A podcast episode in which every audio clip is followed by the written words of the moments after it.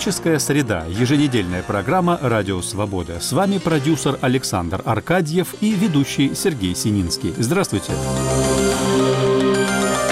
этом выпуске перекос цен – в России в феврале зафиксирован один из самых низких за последние 7 лет показателей инфляции, той, которую отслеживает Росстат.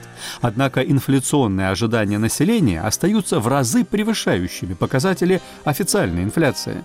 Это в принципе разные индикаторы, поясняет эксперт, гость нашей программы сегодня, и это нормально, что они отличаются.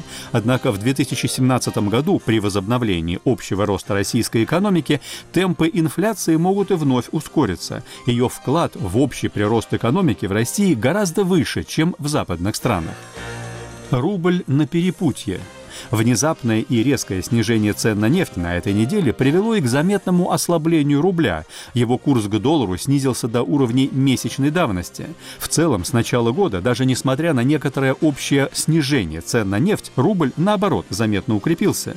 Однако теперь, когда цены на нефть откатились к уровням конца ноября, запас прочности у рубля явно сократился. Что же будет определять динамику его курса в ближайшие месяцы? Об этом мы поговорим сегодня с экспертами в Москве.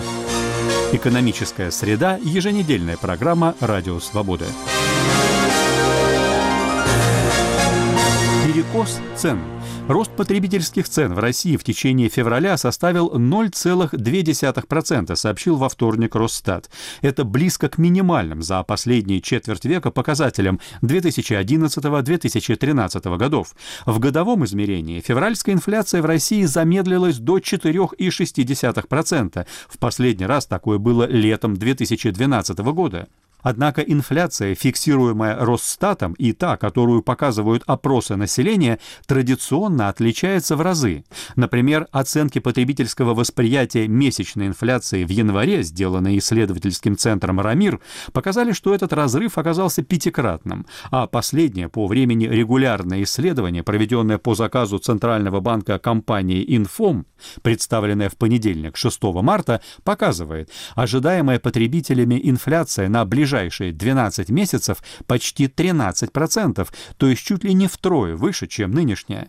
Но раз так, то даже если Центральному банку и удастся добиться в этом году 4% официальной годовой инфляции, само население этого по-прежнему просто не заметит, ведь оно исходит из собственных инфляционных ожиданий. Наш собеседник в Москве, заведующий лабораторией финансовых исследований Института экономической политики имени Гайдара Михаил Хромов индекс цен потребительский, который используется Росстатом, это один из возможных индикаторов для измерения инфляции. Естественно, как любой индикатор макроэкономический, имеет свои плюсы и минусы. И главное, надо понимать, что он меряет именно то, что он меряет, а не то, что думают, что меряет человек с улицы, что называется. То, что называется потребительской инфляцией, то, что видно по опросам, это то, как видит или оценивает изменения потребительских цен каждый конкретный человек. То, что меряет Росстат, он меряет по заданным заранее товарам-представителям по каждой товарной группе, он меряет в каких-то фиксированных магазинах, точках продаж, фиксированных городах, поскольку страна у нас большая, и все это усредняется, выводится в показатель итогового роста индекса потребительских цен. Перечень товаров и услуг, цены по которым постоянно отслеживает Росстат, занимает на его сайте почти 12 страниц, их более 500, а самих торговых точек по стране, охваченных его мониторингом, около 60 тысяч. Однако потребителю это, в общем-то, не важно. Его интересует в первую очередь пара-тройка конкретных магазинов, которые он посещает чаще всего. А они, кстати, вполне могут в мониторинг Росстата и не попасть. Когда каждый отдельный человек, я, вы, там кто угодно ходит в магазин, магазин, его структура потребления, она никогда не совпадет с той средней, которая получается по кругу всех домохозяйств в России. Кто-то больше тратит на продукты, кто-то больше тратит на непродовольственные товары, кто-то тратит на одни продукты деньги, кто-то на другие. В непродовольственных товарах кто-то купит iPhone, кто-то машину. Соответственно, у каждого человека есть своя структура потребления, и он уже даже теоретически оценивает рост цен, исходя из того, на что он их тратит. Это первое. Второе, что большинство опрашиваемых респондентов, они ориентируются на рост цен, скажем так, интуитивно. Ну вот я могу сказать, у меня любимый товар-представитель есть э, плавленый сыр Виола, который я люблю и который вырос за три с лишним года более чем в два раза. Я могу сказать, о, цены выросли в два раза, потому что вот мой любимый сыр, например, подорожал в два с лишним раза. Но если посмотреть в структуру потребления, сколько я трачу на этот сыр, то окажется, что я там на него трачу очень маленькую долю всех своих расходов. Но это свойство обычной психологии покупателя – переносить то, что знаешь лучше, на все остальное. Эмоционально действительно человек видит, что-то выросло в два раза, бензин там вырос настолько-то, хлеб настолько-то, какие-то еще любимые продукты выросли сильно, но если он возьмет все свое потребление, то окажется, что эффект абсолютно другой, потому что те товары, на которые цены не выросли, он и не отметит. Ну и подешевело, и подешевело, слава богу, порадуемся. Поскольку все, что положительно, обычно воспринимается как должное, а все, что отрицательное, сразу воспринимается чисто психологически, что вот на это надо обратить внимание. Поэтому, возвращаясь к нашему вопросу, действительно, то, что меряет Росстат, показателем индекс потребительских цен, и то, что меряет любые опросы, это просто два разных показателя. И, в принципе, нормально, что они отличаются. Другое дело, что уже в анализе надо опираться и на тот, и на другой, поскольку они просто для разных целей могут использоваться. Официальная инфляция, то есть та, которую фиксирует Росстат, замедляется сегодня в России такими темпами, что некоторые эксперты уже не исключают, что она может упасть и гораздо ниже целевого для Центрального банка уровня в 4%. Вспомним, что неким оптимальным ее уровнем в наиболее индустриально развитых странах мира считается рост цен примерно на 2% в год. А все, что заметно ниже этих уровней, резко повышает риски наступления уже дефляции, падения цен, что еще хуже хуже, чем инфляция, как показывает, например, опыт Японии в последние четверть века. Но для современной России сколь вероятным вообще можно считать вариант дефляции, по крайней мере, официальный, скажем так? Если мы говорим об официальных цифрах, то дефляция у нас вполне возможна. Например, по индексу цен на продовольственные товары в 2016 году три месяца наблюдалось удешевление. То есть в июле, августе и сентябре продовольственные товары в целом, согласно официальному индексу цен, их стоимость уменьшалась. То есть была дефляция продовольственная у нас вот за три месяца с июля по сентябрь 2016 года. Если говорить об общем индексе потребительских цен, который включает продовольственные и продовольственные товары, платные услуги, последний раз она была в 2011 году, тоже вот один месяц. В 2011 году была дефляция, до этого тоже были эпизоды, когда там в течение одного-двух месяцев в году, в основном это связано с сезонными факторами, у нас индекс потребительских цен оказывается меньше единиц. Поэтому, в принципе, теоретически это не является чем-то из ряда вон выходящим. С другой стороны, действительно, если мы говорим о некотором долгосрочном, долговременном снижении цен, хотя бы на протяжении года, чтобы годовой индекс вышел в минус или более длительным, то здесь, конечно, для российской экономики это будет новый феномен. Я бы не сказал, что это абсолютно невозможно. Но, наверное, в ближайшее время сложно ожидать, чтобы индекс потребительских цен в годовом выражении оказался в зоне дефляции. Еще в 2016 году в России возобновился рост номинальных зарплат, тогда как в целом реальные доходы населения, то есть с учетом инфляции, пока продолжают снижаться. Однако уже в ближайшие месяцы можно ожидать и их роста, уже хотя бы по причине столь резкого замедления роста цен, как сегодня. Но приведет ли это, по вашим представлениям, и к росту потребительского спроса в стране, а значит, вероятно, и к новому ускорению роста цен? В принципе, в российской экономике соотношение между реальным экономическим ростом и ростом цен наблюдается некоторый перекос в сторону цен по сравнению с развитыми странами. Что я имею в виду? Ну, если, например, у нас номинальные объемы выпуска или потребления выросли на 10%, это обычно, там, скажем, 5% цены, 5% реальный рост выпуска. То есть у нас пропорция будет ближе к равенству, или даже цены растут быстрее, чем реальный рост экономики. А в развитых странах ситуация обратная, там рост цен ниже, чем показатели реального роста производства, реального роста потребления. Однако ускорение экономического роста и в любой западной стране, если оно действительно заметное, неизбежно сопровождается ускорением роста цен. Получается дело именно в соотношении вклада в экономический рост, собственно, прироста производства товаров или объема оказываемых услуг, с одной стороны, и непосредственно инфляции, с другой стороны. Поскольку у нас, собственно, пока не видно особых изменений в структуре экономики, то да, действительно, у нас просто-таки невозможно переход к экономическому росту, к активному, без ускорения роста цен. Действительно, возобновление роста в 2017 году не может не подстегнуть рост цен Другое дело, что на формальных показателях по официальной инфляции индекса потребительских цен это может сказаться не сразу. Еще многое будет зависеть от, собственно, денежной политики, ставок и роста денежной массы. Помимо понятия инфляция спроса, в макроэкономике существует еще и понятие инфляции издержек. Другими словами, рост цен самих производителей товаров, которая в России в силу общей низкой конкуренции в экономике традиционно оставалась высокой. Можно ли говорить, что нынешний кризис внес здесь какие-то перемены? мне не очень нравится сам термин инфляция издержек. Он ставит в прямую зависимость потребительских цен от э, цен производителей. Если мы посмотрим на вот эти два показателя, динамику цен производителей и, соответственно, индекс потребительских цен, то в российских условиях корреляция между ними достаточно слабая. Были периоды, когда индекс потребительских цен заметно превышал индекс цен производителей, были обратные периоды, когда цены производителей росли гораздо быстрее, соответственно, издержки росли быстрее. В принципе, там достаточно большая цепочка факторов между этими двумя понятиями, и о прямой зависимости я бы не говорил. Соответственно, Соответственно, по факту мы это поймем, когда экономика перейдет хоть к какому-то устойчивому росту, тогда можно будет делать выводы на основе фактических данных, либо по соотношениям роста цен и реального роста экономики, или действительно по какой-то совместной динамике цен производителей и потребительских цен. Поэтому пока говорить именно о том, изменилось ли что-нибудь вследствие нынешнего кризиса, я считаю рано. В существующей в современной макроэкономике так называемой треугольной модели инфляции есть и третья ее составляющая – инфляционные ожидания. По идее, за последние четверть века в России население настолько привыкло уже к высокой инфляции, что на преодоление сложившихся многолетних инфляционных ожиданий и потребуются, соответственно, многие годы.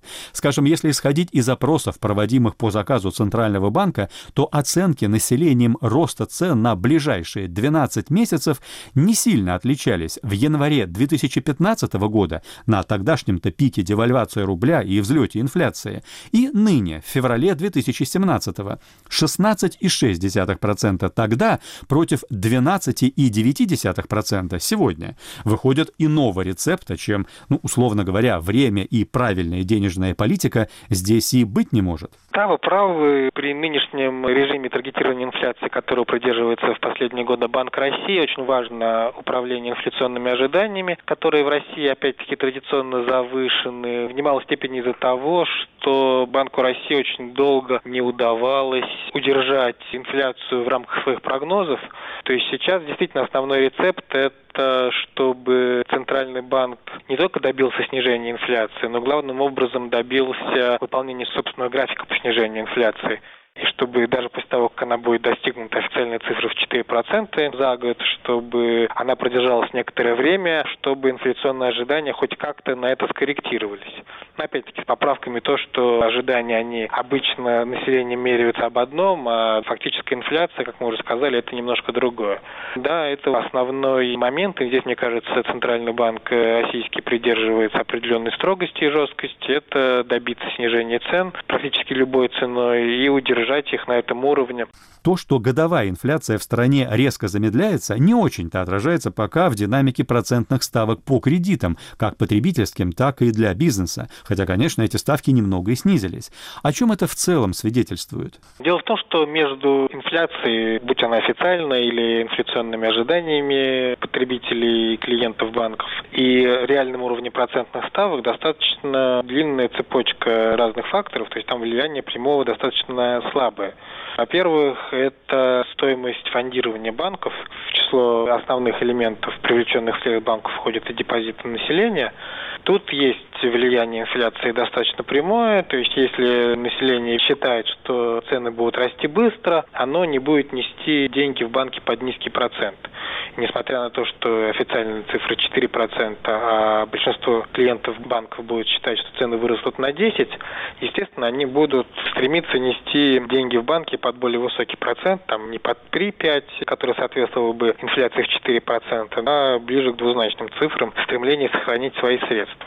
Естественно, пока депозитная база у банков дорогая, банки не смогут кредитовать под низкий процент. С другой стороны, есть факторы, которые мало зависят от инфляции. Например, как сами банки оценивают на данный момент собственные риски, связанные с кредитованием или частных лиц, или бизнеса. Банки, естественно, кроме стоимости привлеченных ресурсов, они закладывают в цену кредит, то есть процентную ставку, тот уровень невозвратов, который они видят на том или ином сегменте кредитного рынка. Именно поэтому кредиты населению традиционно дороже, чем кредиты корпорациям, кредиты малому бизнесу дороже, чем кредиты крупному бизнесу, ипотечные кредиты дешевле, чем потребительские, потому что у них есть залог в виде квартиры. Соответственно, здесь уже зависимости от инфляции нет практически никакой, кроме частичной стоимости привлеченных ресурсов со стороны банков, частично те ставки, которые устанавливает Центральный банк в рамках управления инфляцией, опять-таки, пока ЦБ считает, что инфляционные ожидания высокие, он будет держать ставку высокую, и, соответственно, это будет ограничивать с определенной точки зрения ставки по кредитам конечным заемщикам. Не напрямую, опять-таки, через структуру банковского баланса, структуру фондирования банков, но как определенный таргет по всем ставкам в экономике, ключевая ставка, конечно, роль играет. Спасибо. Напомню, на наши вопросы отвечал в Москве заведующий лабораторией финансовых исследований Института экономической политики имени Гайдара Михаил Хромов. Экономическая среда. Еженедельная программа «Радио Свобода». Продолжаем выпуск. На перепутье. Внезапное и резкое снижение цен на нефть на этой неделе привело и к заметному ослаблению рубля. Его курс к доллару снизился до уровней месячной давности. С начала года, даже несмотря на некоторое общее снижение цен на нефть, рубль, наоборот, заметно укрепился. Однако теперь, когда цены на нефть откатились к уровням конца ноября, запас прочности у рубля явно сократился. Что же будет определять динамику его курса в ближайшие месяцы? Об этом мы говорим сегодня с экспертами в Москве. В целом, с начала года нефть сорта Brent, к цене которой привязаны и цены российской экспортной нефти Юрлс, к 8 марта подешевела на 1,5%. За это же время рубль, наоборот, укрепился к доллару на 4%. Однако 8-9 марта цены на нефть обрушились сразу на 7%, продемонстрировав максимальное в наступившем году падение в течение одного дня и до минимальных уровней с начала года. На этом фоне рубль подешевел к доллару на 2%, 2%. К вечеру в четверг и утром в пятницу нефть и рубль частично отыграли потери, понесенные накануне, однако до возвращения к уровням начала недели им еще далеко. Но можно ли предположить, что если нефть вдруг станет заметно дешеветь и дальше, снижение курса рубля вновь окажется меньшим, как было все последние месяцы, за счет неких внутренних факторов? Или скорее вновь проявится давняя зависимость? Чем больше падение нефти, тем ближе к нему по масштабам окажется и падение курса рубля. Наш первый собеседник в Москве – главный экономист по России голландского банка ING Дмитрий Полевой. Действительно, нефть достаточно сильно скорректировала за последние два дня. Рубль, очевидно, отстает от этой динамики, но если посмотреть на динамику рублевой цены на нефть, то сейчас она возвращается там ближе к уровням около 3000 рублей за баррель. Это, собственно, те уровни, которые, в принципе, доминировали, начиная там с августа, вплоть до начала декабря, когда рубль начал расти.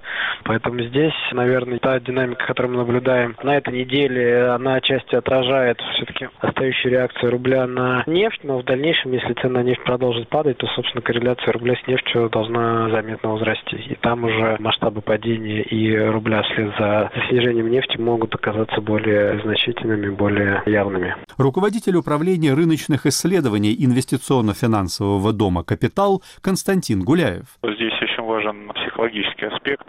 И если движение вниз в нефти сохранится, и мы увидим цены на нефть в районе 50 долларов за баррель или даже ниже, конечно, появятся довольно такие нервные настроения на валютном рынке, и это может усилить снижение рубля по отношению к доллару. Пока что снижение рубля носит, скажем так, спокойный характер, закономерный и спокойный.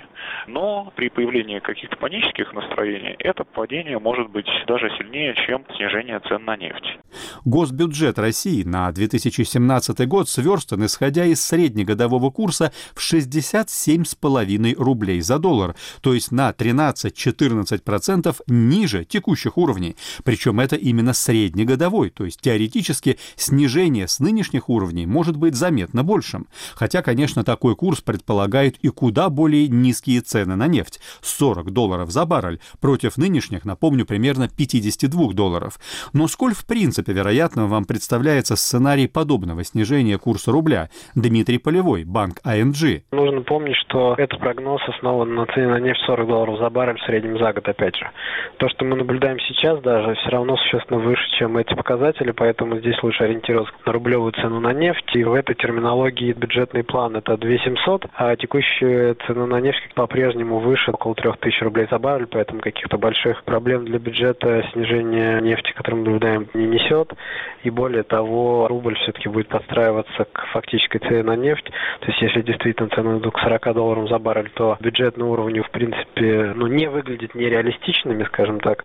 Но по-прежнему пока мы считаем, что этот сценарий вряд ли будет реализован. И рубль будет находиться на более крепких уровнях при чуть более высокой цене на нефть, чем заложено в бюджет.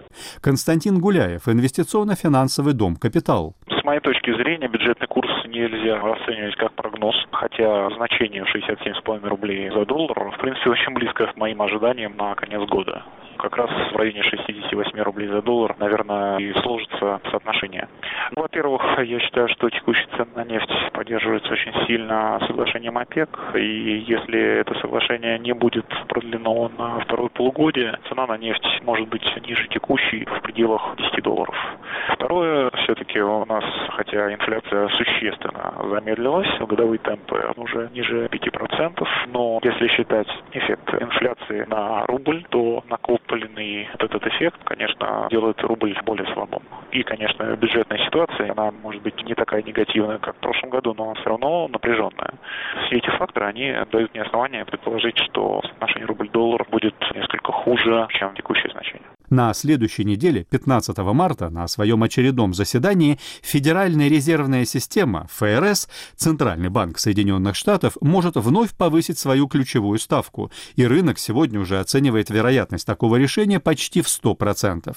Повышение ставки в США, тем более неоднократное в течение относительно короткого времени, традиционно ведет к заметному укреплению доллара, так как повышает привлекательность вложений в американские активы и, соответственно, к снижению снижению цен на нефть, которая в долларах и торгуется.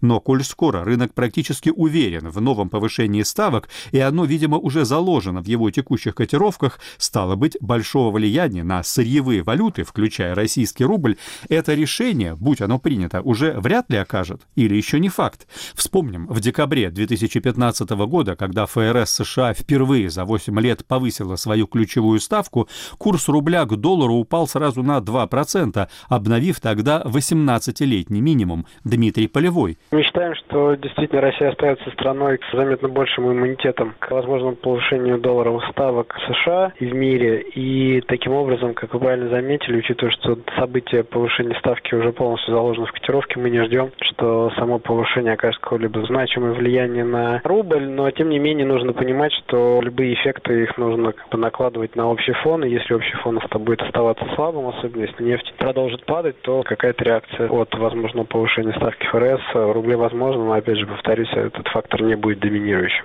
Константин Гуляев. С моей точки зрения, повышение ставки ФРС на ближайшем заседании абсолютно заложено. Котировки рынок уже ожидает этого несколько недель. Здесь важно именно комментарий ФРС. Рынок изначально ставил на два повышения, но сейчас все больше смещаются ожидания на три повышения. Если ФРС подтвердит эти ожидания, какая-то реакция будет. Она может быть не такой, конечно, значительной, потому что это все-таки нельзя назвать полным сюрпризом, но тем не менее. Даже на рынке, в принципе, некоторые ожидают и четыре повышения в текущем году, но все-таки скорее можно ожидать три повышения. В целом, по вашим представлениям, какие именно внутренние факторы могут оказать в 2017 году наиболее большую поддержку рублю, сдерживая его возможное новое соответствующее ослабление, если допустить вариант нового снижения цен на нефть, скажем, слабый внутренний спрос, малый отток капитала из страны, высокие процентные ставки в России, привлекающие капиталы зарубежных инвесторов, начатые еще в феврале регулярные покупки валют валюты на рынке Министерством финансов или какие-то иные факторы? Дмитрий Полевой. Бесспорно, наверное, первым фактором, который продолжит э, поддерживать рубль, является достаточно там умеренно жесткая денежная политика ЦБ, которая обещает придерживаться достаточно длительный период времени, даже после достижения цели по инфляции в 4%. И, собственно, этот фактор будет поддерживать и спрос нерезидентов на российские активы, и будет снижать привлекательность валюты для населения, для локальных компаний, несмотря на то, что краткосрочные колебания в рубле могут быть достаточно заметными. Это будет, наверное, основным фактором. И второй фактор, который косвенно может поддерживать все-таки относительно стабильную ситуацию в рубле и ограничивать возможный там потенциал ослабления, это в целом все-таки ожидание восстановления экономического роста и относительно стабильная ситуация с точки зрения общих фундаментальных показателей. То есть по-прежнему отток капитала ожидается на достаточно низких уровнях, платежный баланс в целом остается сбалансирован, поэтому здесь каких-то больших дисбалансов мы не ждем, и как следствие какого-то устойчивого значительного ослабления рубля с текущих уровней также не ждем. И второй положительный момент – это политика Минфина по снижению дефицита государственного бюджета. Это тоже важный фактор с точки зрения общей макроэкономической стабилизации, и этот фактор выступает одним из основных в качестве поддержки интереса, опять же, нерезидентов иностранцев к российским активам, к российскому рублю. Константин Гуляев. Для рубля самое главное это внешний фактор. Внутренние факторы, они могут только лишь сдержать движение, которое сложится из-за внешних факторов. По значимости внутренние факторы, они далеко не такие важные, как внешний фактор. Если по значимости смотреть внутренние факторы, то тут важна политика ставок Центробанка. Если ставка в течение года будет понижена и неоднократно, это будет влиять на ослабление рубля. Покупки валюты со стороны Минфина тоже является фактором, но больше психологическим. И такой фактор, что население за последний год накопило довольно большой запас валюты, и, наверное, какого-то острого спроса, по крайней мере, на текущий момент нет. Это тоже, в принципе, сдерживает ослабление рубля.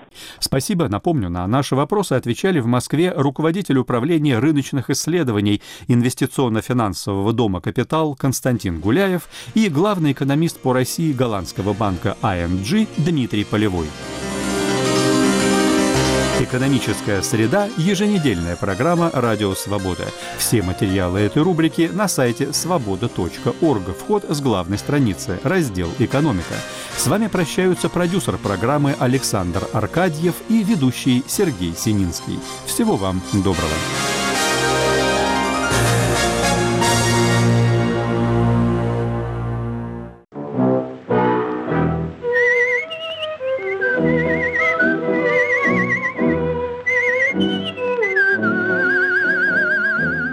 Пятничном выпуске «Поверх барьеров» речь пойдет о музыкальном жанре, которого больше нет. Но в прошлом, не таком уж далеком, он был популярен. Появился исполнитель, который работал в жанре вот, художественного свиста. Это Ефим Максимович Нейт. Больше он, конечно, известен по кинофильмам. Там, где по сюжету киногерою нужно идти где-то в поле, там, по тропке, насвистывать какие-то модные мелодии. Так вот, практически все наши отечественные фильмы, там, где звучит свист, это звучит голос Ефима Максимовича Нейта. Олейниковы, Крючковы там и другие, другие, это за них свистит Ефим Максим Шней. Слушайте нас в пятницу в 10 вечера.